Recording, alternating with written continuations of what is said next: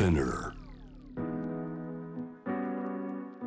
J-Web ジャムダプラネットグローバーがお送りしています。今夜のスタジオには中国から若い世代の方です。中国東北部遼寧省信陽出身。大連外国語大学で日本語を学んだ後2014年19歳で来日。鹿児島国際大学そして早稲田大学大学院で日本語を学びます。現在は早稲田にある甘露中国語教室を主催。シェ・シャオランさんです。よろしくお願いします。お願いします。さあシェイさん、えー先ほど中国からのニュースいくつか教えていただきましてこの、まあ、テーブルトークのテーマに持ってきてくれたのは中国の若い世代 Z 世代と共産党100周年。7月1日の式典も大変話題になりました。大きなニュースになりましたがまずその前段として経済がどんどんどんどん上がってきて寝そべり族というのが生まれてきた背景には豊かになって競争もどんどん激しくなってきたからいやその競争に参加するのはもうやめようと。欲張るのをやめて欲望を抑えたライフスタイル。寝そべって、まあ、自分一人が、えー食べていければいいじゃないかというスタイルが一つキーワードでも流行っている。そしてその物価の上昇の仕方。まあ、子育てをねなかなか思い切れないという若い世代の意見があって一人っ子政策から2人3人となってもいや子育て競争社会も大変だし物価も大変だ。アイスの最低価格が2元に上昇したというヘッドラインシェイさん持ってきてくれましたがこれ具体的に言うとどれぐらいアイスの値段上がってるということなんですか？そうですね。まあ少なくとも私がまだあの中国にいる大学時代ですね。えっ、とまあ一番安い値段がまあ0.5元っていう、まあ、1元はイコール日本円の17円ですね、うん。はい。ということはまあ半分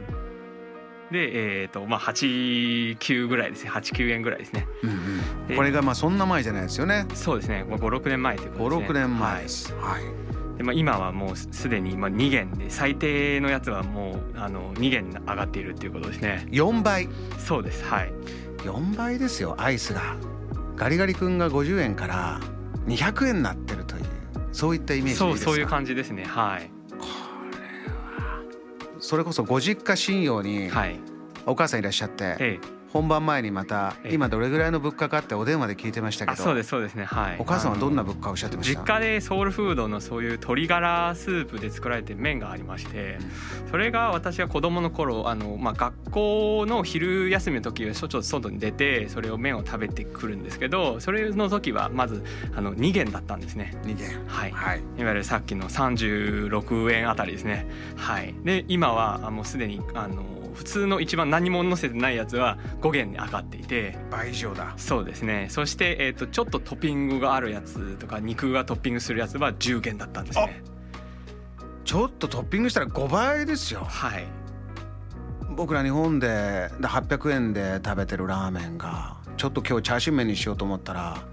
4000円 ?5 倍ってうん、そうなんですねでもまあうーんそうですね、まあ、みんな給料もちろん上がってるんですけど給料は何倍ぐらいになってますか？給料は、ね、2倍2.53倍あたりかなという感覚でしたね。はい。そうか。そうするとちょっと物価先行っちゃってきついという感じはあるんだ。まあ、そうですね。うーん。裏を返せばそれだけ中国はものすごいスピードでこれ今おっしゃったのがまあこの10年ぐらいの話ですからね。そうですねはい、どんどんどんどんどんどんインフラもどんどん進んでいるそんな話も、うんえーありますじゃあ改めて中国の若い世代 Z 世代と中国共産党100周年どう見てるのかというお話から伺いたいと思います7月1日の式典ありましたこれは大きかったですよね。はい、そうですね。やはり、えっと毎年は、まあ、あの定例のイベントとしてはやってるんですけど今年は、え特に100周年なので、えとても盛大なイベント北京の天安門広場であの、まあ、行われたんですね。はい、でそんな感じで、うん、希望っていうは、まあ、日本の紅白毎年の紅白。紅白歌合戦国民的行事です。そうですね。それの、うん、せうん100倍1000倍ぐらいかなっていう感じだったんですね。はい。まあすごさ。それあの要は「紅白」と比較して例えば、まあ、あれも日本中のトップスターが集まりますけど、はい、政治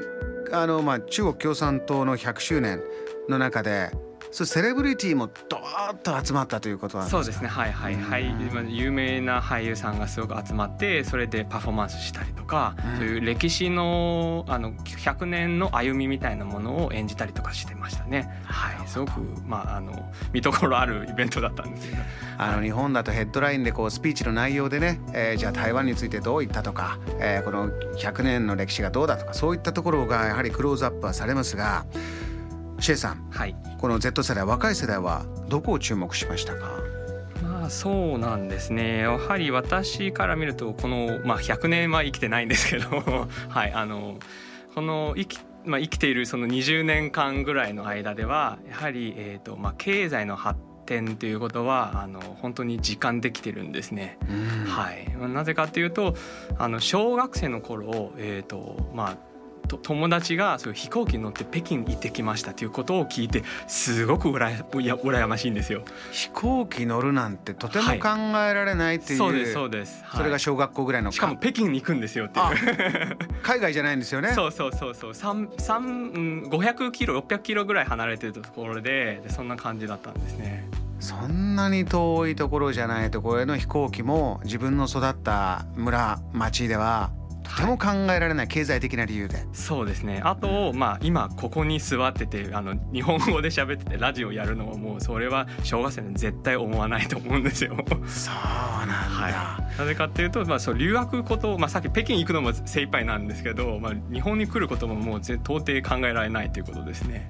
そういう小学校時の気持ち、はい、今でもそんな遠くないと思いますけどまだ27歳です。はい。どこからどんな変化を肌でどんどん感じ始めましたか？えー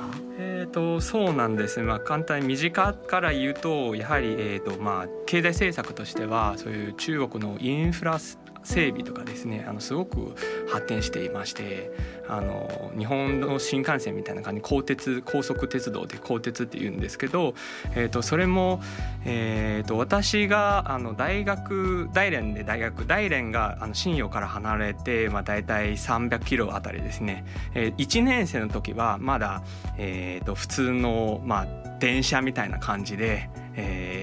まあかかる時間は3時間ぐらいですね。でそして、えっとまあ、2年生まではあの大連にいたんですけど2年生の時はもうすでに鋼鉄ができていて帰るの1時間しあのしかかかんないっていうことになりましたね。はい。それだけ便利になってそしてこうしてじゃあ自分の夢を持って海外にも行ける、えーまあ、中国の中でも自分のやりたい選択肢どんどんどんどん増えていった若い世代は、じゃあ中国共産党の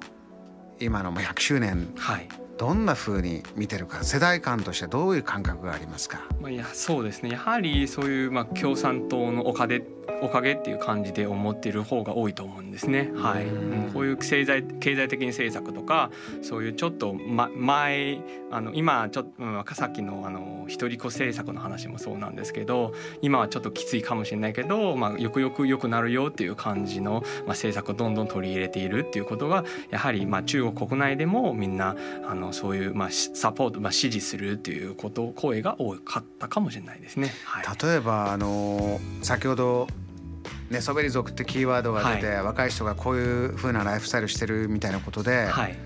この中国の歴史をどう見るとか、うん、この共産党100周年をどう見るとか、そういうムーブメントみたいなのも何か起きてるものあります、えー、そうですね、まあ、最近だとそういう、まあ、共産党成立の100周年をきっかけとして、まあ、いろんなあのドラマとか、まあ、映画とかそういうものが出てきまして。若い方作ってるんだ。そうですね、うん、はいはい。で最近はあの覚醒年代っていうあの中国題名がそう中国語なんですけど。覚醒するこうウェイクアップの覚醒ですね。そうですそうですね。お、えー、覚醒した年代。そうそうまあ、これ中国だとどういう意味合いになるんですか？えっ、ー、とまああのいわゆる目覚める時代っていうことですね。はい。どんな内容ですか？はい、内容はやはりえっ、ー、と1910年からえっ、ー、と21年共産党成立までのその歴史について語るそういう日本でいうとまあ大河ドラマ的な感じなんですね。まあ40話ぐらいもあるんですけど。こういう大河ドラマとか歴史の捉え方って時代によって変わると思うんですよ。はい、日本でもじゃあバーって高度成長していった時のじゃあ田中角栄さんをどう見るか。一時はねとんでもない金と権力に紛れた悪い野郎だ。でもなんかある程度元気なくなってくると彼がいたからよかったんじゃないかとか、そういうことありますけれども、はい、この覚醒年代このドラマでいうとどう描かれてる？ですやはりそういうなんか、まあ、もちろん日本に留学しに来てですあの、まあ、いろいろあのマルクス主義を、えー、と勉強して、まあ、日本から勉強してで中国に持っていた方の話も早稲田なんですけど 同じく。はいでえー、と伝えて、えー、いてでそれで、えー、と北京大学でとかでそういうあの、まあ、金あの文学とかそういういろいろ現代化する本拠地としてあの戦っている方の話だったんですね。はい学んで中国をどんどんどんどん、まあ、世界の中で、えーまあ、いわゆる先進国に追いつけ追い越せそれ学んで実践したいそういう物語になってるんですね。えー、とそうです。まあその、まあ、迷いをもちろんさまようところもありましてどの道を選べばいいのかあの、うん、そういう社会主義なのかあるいはそういうなんていうかねあのアメリカっぽいのとかあのあのなんか立憲制とかそういうことで迷っててで結局、まあ、共産党は、えー、とこういう今の社会主義を選んだっていうことまでの話だったんですね。でそれであのいろんなあの、まあ、若い世代の人たちがそれに、えーと、きっかけとして、えーと、中国共産党の歴史を学び学ぼうとし始めたんですね。